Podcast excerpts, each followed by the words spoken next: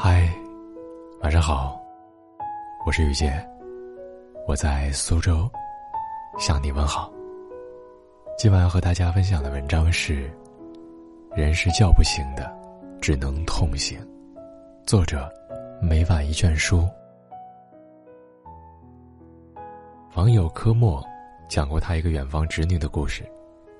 侄女初中还没念完，就跟家人提出不想浪费时间读书了。他说：“好多大学生毕业后工资也才三四千，北大毕业生卖猪肉，高考状元当保安，这样的新闻多了去了。更何况，数学太难了，以后买菜也用不上勾股定理。”科莫就劝他说：“勾股定理买菜肯定用不上，但你学明白了，能决定以后去哪里买菜。”没想到侄女反问：“叔，你上过大学？”现在一个月赚多少钱？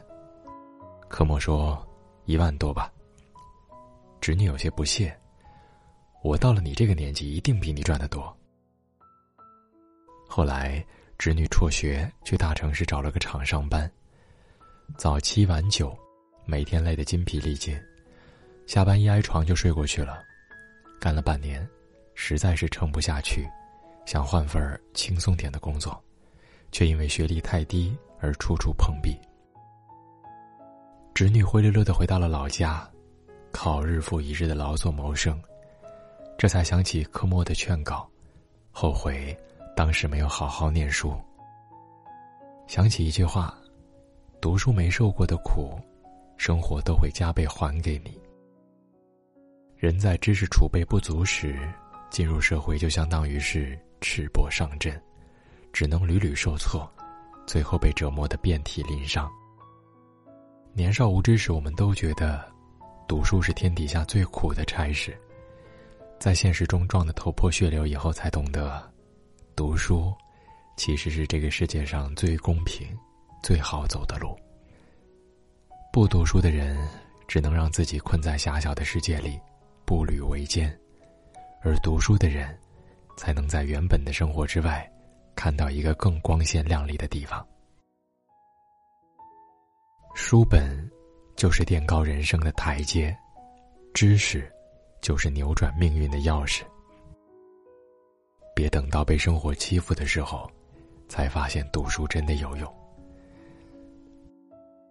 在网上看到过一个讨论：你买过的最贵的东西是什么？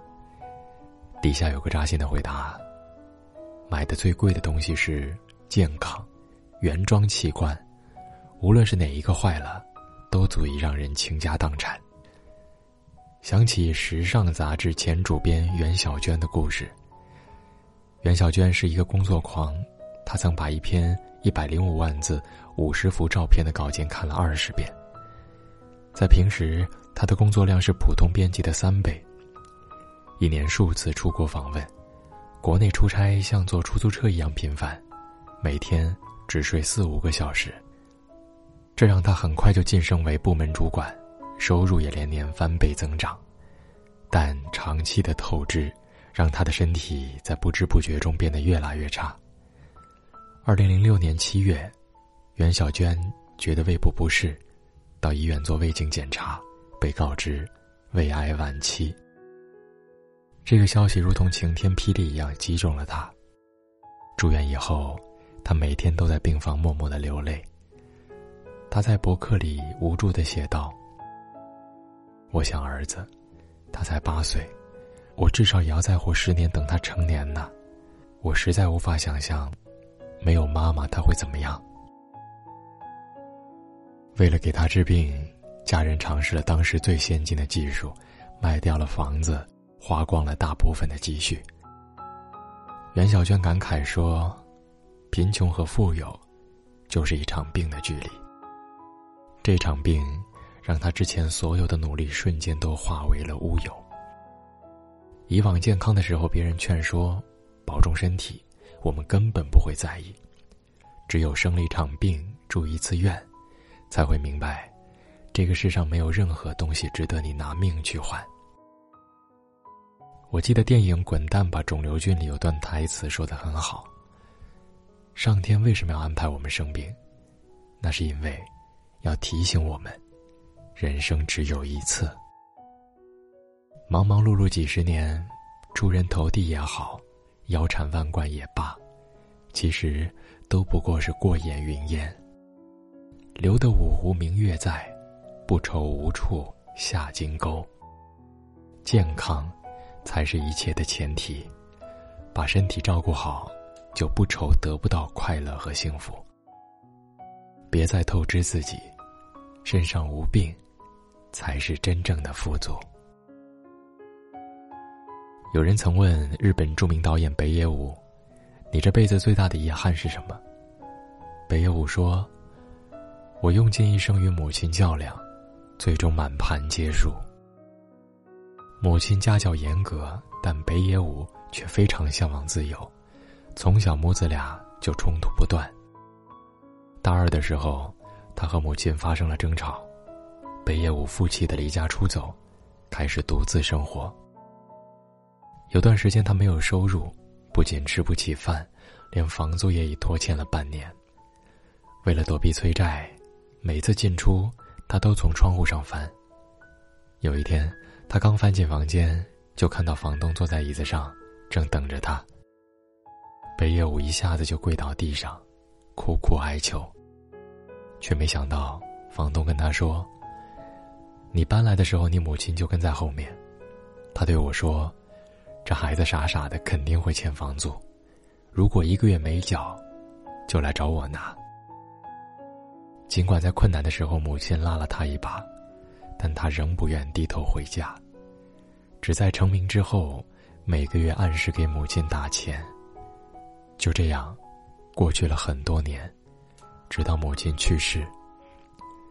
姐姐递给他一个袋子和一封信，北野武打开一看，里面是一张以他的名字开的储蓄存折。一九七六年四月，三十万日元。一九七六年七月。二十万日元。原来这些年，他给母亲的钱，母亲一分也没舍得花，全都存了起来。在信中，母亲说：“你做导演，说不定哪天就失业了，你又不会存钱，我都替你保管着呢。”直到这个时候，北野武才真正明白，母亲对他的爱是何其深沉。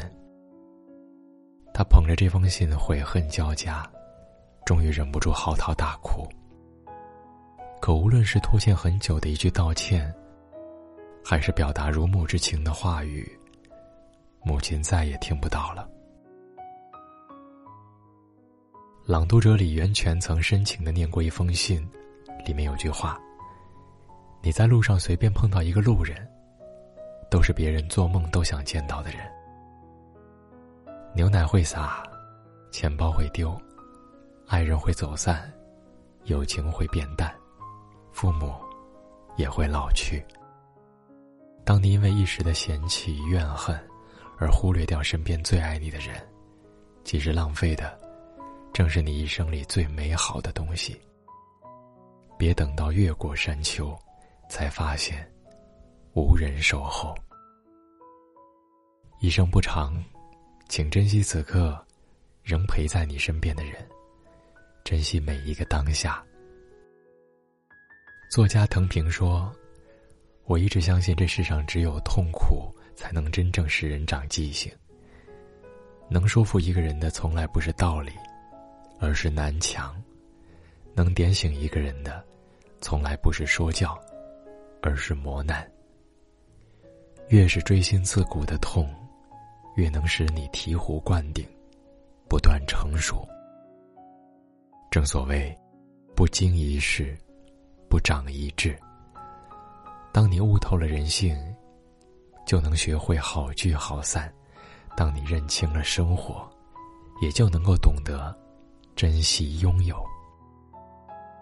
愿你历经沧桑，熬过痛苦，仍然保持一份勇敢、温柔、从容、笃定。祝你晚安。